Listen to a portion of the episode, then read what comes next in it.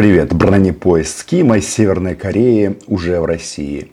Сейчас он стоит на запасном пути, но вот буквально через некоторое количество часов будет встреча с Путиным.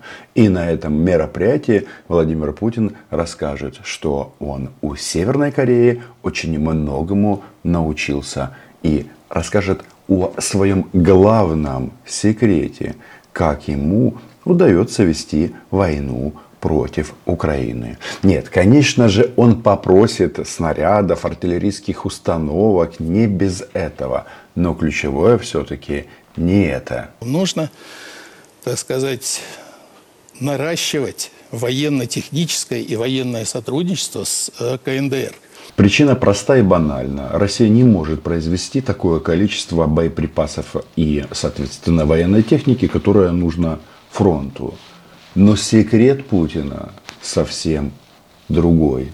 Он расскажет Ким Чен Ину, что у нас тут диктатура не хуже. И мы а, придумали, как вести эту войну. Для этого достаточно сделать одну тему полностью табуированной в Российской Федерации.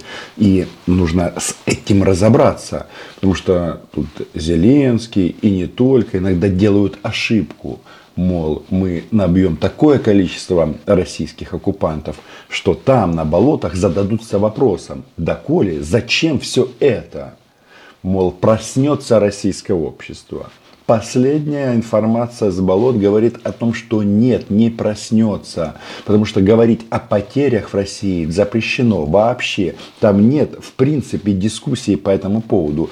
Показывать кладбище запрещено. Хранить всех вместе тоже запрещено. И в этом и является сила Путина. Потому что а, он, а, нет, он россиян не обманывает. Ни в коем случае. Он просто покупает у них мужчин половозрелых и отправляет их на мясо.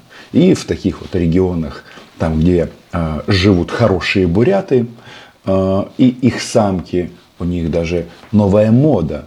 Мужа отправить на фарш, а на гробовые купить нет. Не ладу калину, а новую квартиру. Целая отрасль в бизнесе. Все-таки война превратилась ну, знаете, как в новостях сводка погоды. Но это неправильно. В схеме Путина потерь нет, есть один существенный изъян.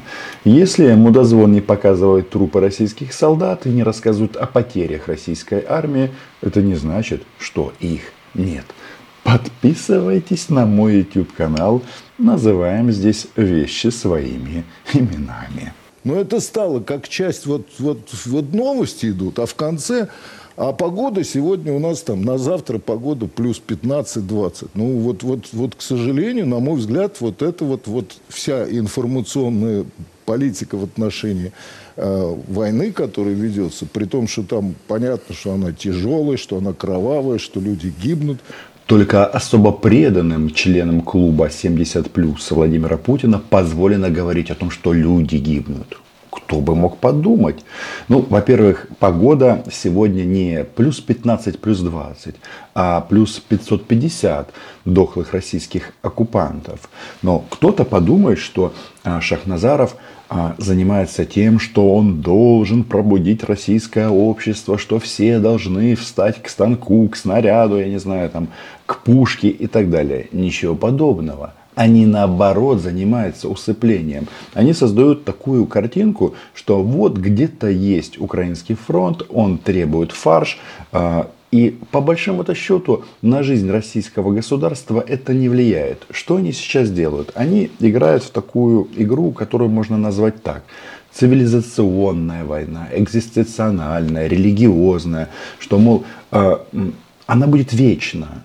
Потому что э, Потому что Рашка тогда исчезнет с карты. Кстати, идея это неплохая. И без Рашки всем будет грустно на этой планете. Это большое преувеличение. Вопрос тут в том, что они начали продавать там на болотах вечную войну, которая никогда не закончится. И когда Зеленский в интервью говорит о том, что мы будем переходить на, а, на военную экономику, если война затянется, так вот, это время уже наступило. можно переходить. Война уже затянулась. И конца и края ее действительно не видно. Она превратилась в водку погоды. Но мне кажется, это неверно. Это неверно для того. И это, и это порождает вот эти мысли, что в принципе ну ничего страшного нет. Ну действительно, все прекрасно, как говорится. Вот магазины полные, так сказать. Ну вообще рост экономики вроде есть даже. Вроде бы, ну вроде бы чего тут по этому поводу особенно заморачиваться. Но мне кажется, вот это вот это я не, не к тому, что предлагаю там все, значит, закрыть, запретить, но, но внутренне вот это ощущение того, что это действительно для нас судьбоносное, гораздо более судьбоносное, чем для Запада. Для Запада это вопрос гегемонии, не гегемонии. Ну, с пер... Вот эту вот программу «Вечер Владимира Мудозвона» вообще-то а, снимают для одного зрителя. Главный зритель – это э, сумасшедший дед в бункере, который, кстати, сейчас на Дальнем Востоке рассказывает там об экономике, но мечтает как бы всех украинцев переселить именно туда. Так вот, главный зритель – он же смотрит все это, и они ему подсказывают, что, ну, так как Блицкрига не будет и парада на киевских холмах тоже не будет, то тогда мы переводим в формат вечной войны, где нет победителя и нет проигравших. И нужно воевать, потому что Рашка исчезнет. Вот такой вот концептуальный у них подход и изменение. Моего друга Захара Прилепина – Э, которым я очень доверяю. Вот он пишет. У Захара Прилепина были проблемы на работе, и после того, как он встретился с посланцем Кирилла Буданова, он теперь э, не то что стал миротворцем, пацифистом, нет, но некоторые э, вкрапления здравого смысла у него начали просыпаться. И он пишет о том, что Раша не поддерживает 100% своего фюрера. Это значит, что не дотягивают они до Третьего Рейха, и кто-то подумает, что нужно усилить, а нет. Наоборот, они э, начинают внутрироссийскую дискуссию на тему, а может быть, кого-то в непосредственно в России повесить, отправить в лагеря. Ну и вообще репрессии это же не так уж плохо, как может показаться на первый взгляд. У него, видимо, информация есть, я этого не встречал. Говорит, он пишет так, 65% за, 35% против. Это много. Это много. 35% против. Вот он, это, это против за, Захар против СВО. Захар, Захар написал свое это. Ну. На основании этих цифр они начнут вот эти вот процессы внутри давить, даже если ты за, неважно. Потому что у них же как там все устроено. Вот, казалось бы, интернет, YouTube, а, телеграммы, все свободно. А, увидеть трупы российских солдат вообще не является какой-то проблемой. Просто весь Телеграм забит этим. Но нет, россияне в своей массе это игнорируют. Им не нравится на это смотреть, потому что картинка сильно отличается от парада. И они опираются на монополию на информацию. То есть э, то, что является главной ценностью Путина, это телевизор. Телевизор и Оля Скобеева – ну, конечно, там есть клоны ее, и вот э, часть из них мы видим сейчас на экранах. Это все тоже а, клоны Оли Скобеевой, которые и создают вот эту вот монополию на информацию. А чтобы а, прогноз погоды не сильно отличался от сводки, как они показывают войну? Ну вот, мудозвон, он в данном случае пример. Российские солдатики они как будто в Украину отправились на курорт, но только там, где платят деньги. Никто не говорит, что тут минусуют российских граждан. Ну и потом а, бурятские вдовы покупают себе новое жилье и ищут, соответственно, новых кандидатов для того, чтобы отправить их на фарш. Вообще в этой схеме продажи своих мужчин есть один изъян. А, мужик-то одноразовый. Товарищ генерал-лейтенант, командир боевой машины гвардии прапорщик Альшевский. Yes. Товарищ генерал-лейтенант, водитель была машина, страшный инцидент произошел. Одна машина, а где вторая? Вторая здесь тоже. Их рассадили, а точно А я подумал, как, как, два командира на одну машину. Вы ее делить, что ли, будете? ударили. Водитель. Это главное достижение Владимира Путина, а комплекс дистанционного минирования. Но что мы видим? Значит, солдатики показывают машину, что вот мины они распрос- р- р- распыляют, минируют нон-стоп. И рассказывают это, как будто они не то что на учениях, как будто они а, на праздник отправились. Опять же, новая форма, а, муха нигде не сидела, сапожки почищены, машины помыты. Все это так сильно отличается от э, реалий боевых действий. А почему так сделано? Чтобы правильно, чтобы война была где-то такой легкой, легким приключением, за которое обязательно вдова российского товарища сможет купить в Улан-Удэ квартиру. Ну или белую ладу. Практически беспроигрышный вариант. О, телевизор. Мобилизованные? Так точно, так точно. В октябре, в ноябре, когда забрали. Ну, вообще в сентябре. В сентябре. В да? сентябре, Ну, 22 сразу. сентября мобилизация случилась в том году. Отпуск-то был? Домой ходил или нет? Да, да, ездили. Ездили. Откуда сами? С Амурской области. Тут пока доедешь, полжизни пройдет. Туда-сюда. С деньгами нормально? Да, Ну да, все, Вопрос приходит вообще вовремя. Карточки ужом? Главный инспектор сразу зафиксировал, чтобы был телевизор, чтобы он постоянно делал вот эти вот свои бесконечные излучения о том, что Путин велик, Рашка велика. И вот они на всю эту Рашку показывают показательный окоп, показательный бункер.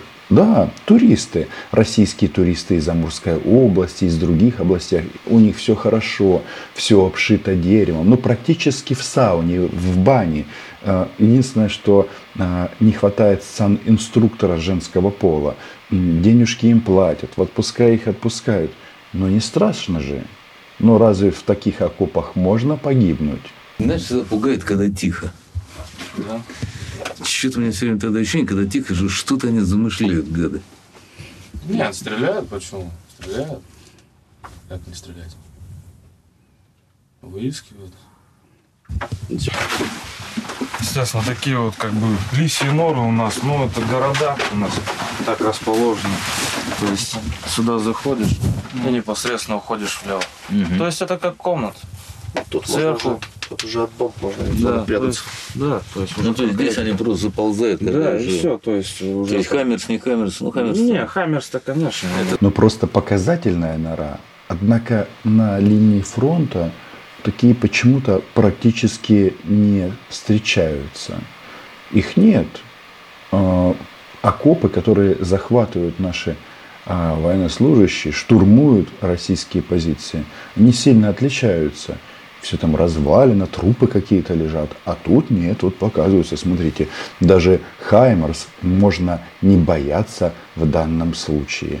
Что там Хаймерс? Ведь Ким сейчас в России, и он обязательно поможет дяде Вове вести вечную, священную, бесконечную войну, в которой нельзя победить и нельзя проиграть. Шойгу туда съездил, после этого съездил его, э, так сказать, группа э, более, так сказать, низкого уровня, но рабочего уровня. Я думаю, какие-то договоренности есть. Потому что нам не нужно стесняться, и почему-то то, что вот Соединенные Штаты там поставляют боеприпасы и всю номенклатуру техники Украины, это нормально. А если КНДР нам что-то поставит, это табу. Я думаю, что это в корне неправильно, и об этом нужно сказать во всеуслышание, что мы будем сотрудничать, если нужно, мы будем закупать. Я думаю, Ким Чен Ын не испугается, так сказать, американских угроз. Точно нет. Вот, поэтому, э, да, есть санкционный режим. Да, может быть, некоторые, так сказать, санкции связаны с нераспространением. Мы, ну, учитывая, что мы за это голосовали, хотя с учетом тех 12 тысяч санкций, которые уже на нас наложили, просто смешно, конечно, соблюдать какие-то санкции. Но, тем не менее, если нужно обходить санкции, те, С Кимом вообще можно легко договориться. Ты немножко туда зерна и они на, в таком же весе поставят боеприпасов. Выгодная сделка. Меня особо забавляет, если честно, это сравнение США и КНДР. Вот тут было обидно. И нужно отдать должное, что мы все-таки в выгодном положении. У нас союзники Соединенные Штаты и страны НАТО, и не только страны НАТО. Антироссийская коалиция это 54 государства, а вот тут мы имеем вот такого вот товарища. Товарища на бронепоезде, который поставит боеприпасы или не поставит. Вообще есть мнение, что КНДР в данном случае это рука товарища Си, и э, без команды, без согласия наших китайских товарищей едва ли Ким а, будет поставлять оружие и боеприпасы. Но выходить надо, конечно же, из худшего варианта, что поставки будут и а, решать военно-техническую задачу таким образом, чтобы такие вот окопы, как показал Мудозвон, действительно были в России, но исключительно в районе Москвы, Санкт-Петербурга, ну и других крупных российских городов, а Краснодар. Может быть, там они и сохранятся в таком виде.